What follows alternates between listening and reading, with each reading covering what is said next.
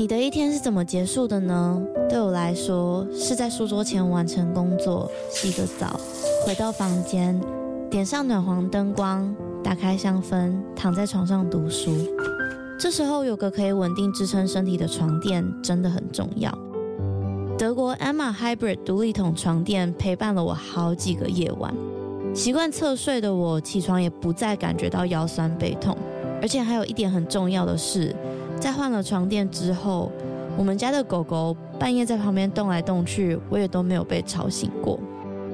德国 Emma 是欧洲销量第一，获得超过七十五项国际奖项的床垫品牌。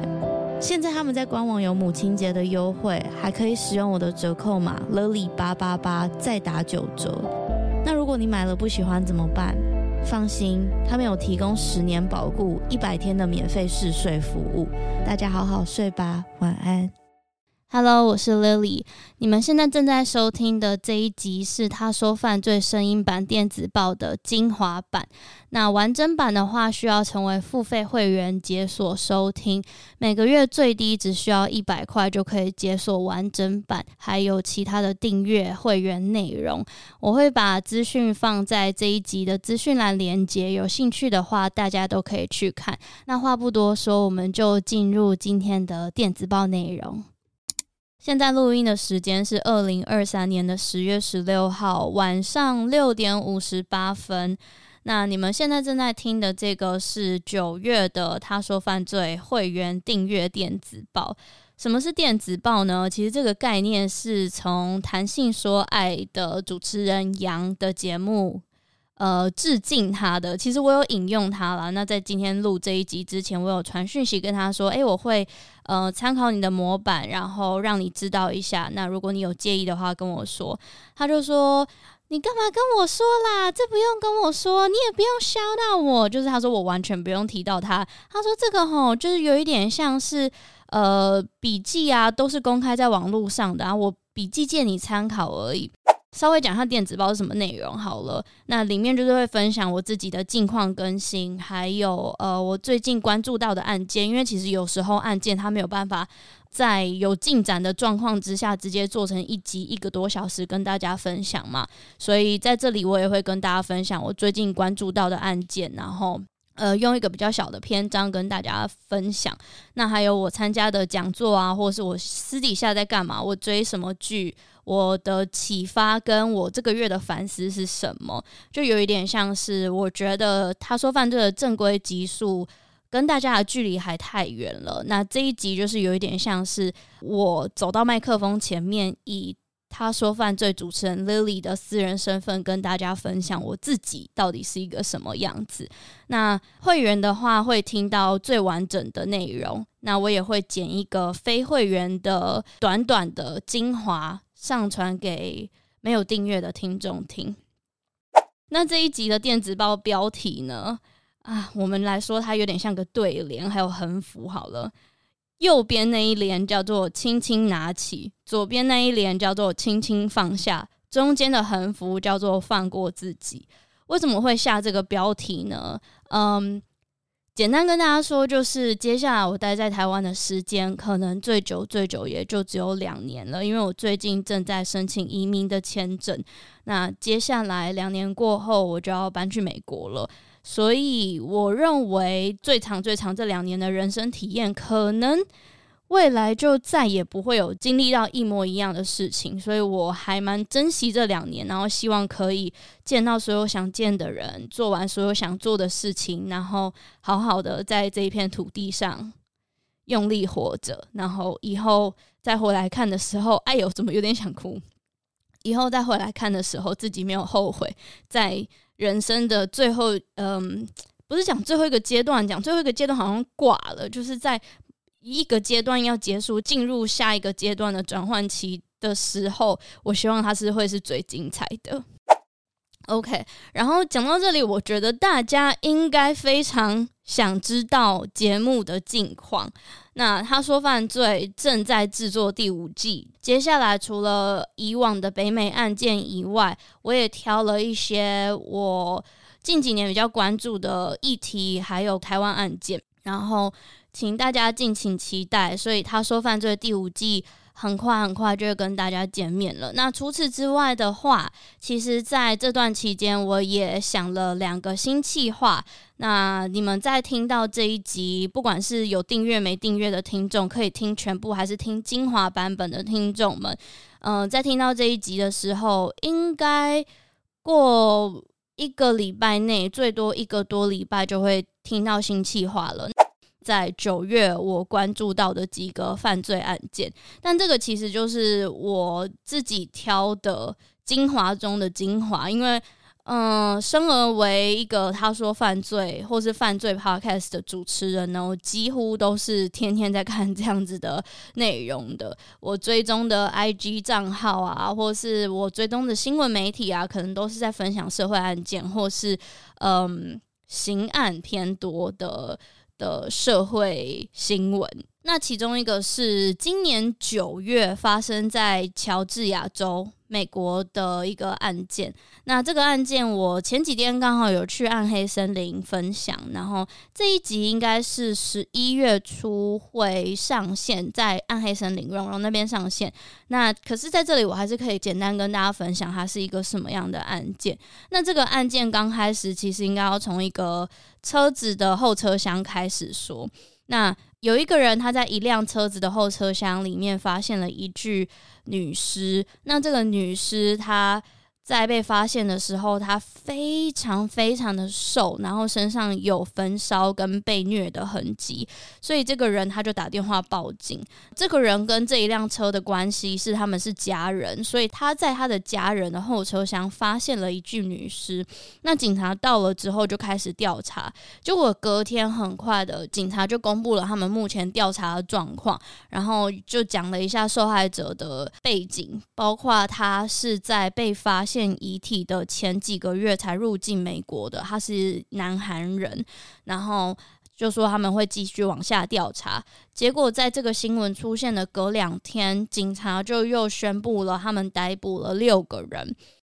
那另外一个案件其实是跟我自己的地缘关系蛮有关系的一个案件，就是发生在我之前住的地方休斯顿的一个停车场的抢劫案跟杀人案。其实也不止一个，就好几个。其实我之前住在休斯顿的时候，很多人都会说，在中国城那附近周边一带的治安不太好。那这确实是真的。你去到休斯顿的中国城附近的那些屋子，他们都是外面。还会再加一个铁栏杆的，等于说你回家，你必须要先打开铁栏杆，然后再打开你家的大门。那这起案件是，呃，一个是发生在我自己的朋友身上，那他是在休斯顿的中国城其中一个购物广场吧。那这个购物广场里面就是各式各样的亚洲菜啊，有中国菜啊，或者是马来西亚、新加坡、台湾菜等等等等。然后他跟他。太太还有他的小孩在车子上，车子刚停好，那他们可能没有什么，还不确定要吃什么，还什么什么原因，他们没有马上下车，所以他们就在车子上等了一下。结果下一秒，这一位驾驶就我这个朋友，他的车门就突然被打开了，然后就吓一跳，结果是一个黑人，他就往他的车子里面狂拿东西，然后要要偷东西就对了。那他当下也不知道该怎么办，然后你可能反抗了，你会很危险。所以他就让他偷。有一部电影是索尼影业，就是大家知道那个 Sony，他们邀请我去试片的，叫做《私刑教育三》的 Equalizer Three。我跟你说，我一定要推，虽然我觉得。有点晚了，我也不知道他现在有没有在院线上，但是真的蛮好看的。那我在这边就分享两个我最喜欢的电影台词，其中一个不会爆雷哦，大家不用担心。就其中一个剧中有一个探员，他去要还要去找到主角，然后那当时他们不知道主角到底是什么角色，只知道他跟某一个案件有关系，所以这个探员就跟主角说。You're a person of interest。你现在是这起案件的嫌疑人。那他有一点英文的 wordplay，然后这个主角就会说：“Yes, I'm an interesting person。”对，我是一个很有趣的人。不知道大家有没有听懂？You're a person of interest。Yes, I'm an interesting person。我觉得另外一个让我觉得还蛮感动的地方，是因为英雄电影或是这种复仇电影，他们都会塑造主角。把主角塑造成刚毅强悍，然后不能透露情绪的那种刻板印象，就是他们要很勇敢，有点像是那个 John Wick，他也是这样子，就你要很勇敢，痛了不能说，然后受伤的时候你还要再爬起来保护弱者。可是我觉得这部电影并没有想要强调这样子的一个英雄状态，所以那时候当主角说出这一句话的时候，我整个人觉得超感人的。啊，还有一个是真实犯罪 podcast。我在九月听了一个美国的真实犯罪 podcast，它红极了一阵子，叫做 Scamanda。那嗯，如果在这边有想要听的人，我觉得可以听。可是我觉得它不是做到最好的作品。它如果满分十分的话，我可能给它。六点八分，就不是到一个太高的分数，但是有及格。原因是因为我觉得他的嗯节目主题是好的，他是在讲说在美国，忘记是几年，两千年左右嘛，其实有一个布洛克，那他是。刚开始是写文章的，写一写，嗯，他就有一些读者，然后也小有知名度。那后来他就跟他的读者说他得了癌症，然后就开始分享他抗癌的过程。那最后他也接受到了很多读者跟这一些帮助癌症患者的组织很多捐款，然后再来。差不多到尾声了，我想要跟大家分享我最近生活的练习。我是把它命名 #hashtag 有意识的生活提案。其实我在他说犯罪 Instagram 的现实动态也有跟大家分享，就是从九月开始，也是主要是因为嗯，在台湾也剩下不久的时间，所以我想要好好的。在有意识的状况之下做自己想做的事情，跟有意识的状况之下去自己想去的地方。不然，我觉得在无意识的那种老鼠自动滚轮的状态之下，你会一直反复在做一些一样的事情，那就会错过了我接下来剩下台湾这两年的有很多好玩的事情去体验。那在结尾呢，因为我觉得电子报不能都只讲我自己的事情，所以我就。想了一个 section 是关于听众的故事，然后我觉得我的听众呢都很棒，他们都是很称职、称职的猫奴，很彻底的猫奴，所以我在一征稿，然后请大家跟我分享自己家里宠物狗狗、猫猫或任何嗯、动物不设限的故事的时候，就。马上收到了三个投稿，是都是关于猫猫，所以我们第一则要分享的就是来自订阅听众 Uranus 他的猫咪，他的猫咪叫做 Christy，是一只大约两岁的虎斑猫咪，而且他在跟我们分享的时候，他还有传照片，超可爱。我自己最喜欢的一张是 Christy，就这个猫猫，它可能在高处，然后 Uranus 在拍它的时候在下面，它就是有一种。我是老大，我从上面往下看，仆人，你还不给我饭吗？的那种感觉，超可爱。我会把照片分享给大家。那 Christy 他是从台东环游台湾一圈到台北的可爱毛小孩。Uranus 说他最喜欢半夜跑马拉松，最喜欢喵喵叫，他上厕所也叫，早上大家还没有起床的时候也叫，因为吃饭时间到了。那他也喜欢看窗外的小鸟，喜欢逗猫棒。那其实我后来有延伸询问 Uranus 关于猫猫的收编故事。他说，其实他刚开始是本来就想要养猫了，所以他就捡到一只橘猫，大概一个月大。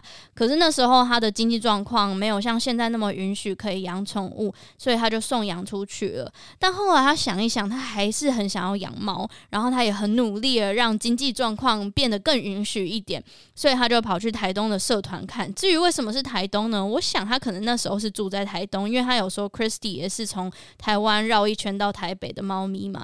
那 Uranus 其实有说他刚开始是跟一个爱妈领养的一只白底的虎斑橙猫，可是后来这一只猫咪好像很害怕，所以完全就不吃不喝，然后后来可能就比较没有那么适合，他就把那个猫咪还给当时领养的爱妈了。那这个爱妈其实也有推荐 Uranus 去他的朋友那边。所以他就马上去了另外一个爱妈那边去看他的猫咪，结果那个爱妈那里有一整窝猫咪，而且他说都超可爱。结果他进去看这些猫，就一拥而上，马上往 Uranus 那边跑，就唯独 Christy 他就缩在笼子里面，没有过去找 Uranus。然后他就想说，这只猫是怎样？没有啦，他是说。啊，这只猫是怎样？太可爱了吧？为什么没来？我觉得猫奴就是这样子，猫奴就是怪。如果我养狗，因为我是狗派嘛，我去养狗，然后狗跑没有过来，我就想说，哦，是不是有什么不好的经验？哦，它是不是怕人？那我要这样花多少时间跟它建立关系？可是猫奴就是你就是被虐，它就越开心，是不是这样？我说的对不对？而且还有说，当时他看到 Christy，不管是就是他没有跑过来，他在他的房子那边以外，他说他跑去看 Christy 的时候，Christy 的眼睛是黄色的，他就想说啊，他好特别哦。结果后面自己挂号说，黄色眼睛好像蛮常见的。结果是一个美丽的误会，反正后来就因为这样子就收编了 Christy。然后他说，Christy 刚开始其实也超怕的。他说他一直躲在笼子里面，是 Uranus 他用肉条诱惑他，然后他没有办法抵挡住美食的诱惑，就跑过来跟他培养感情了。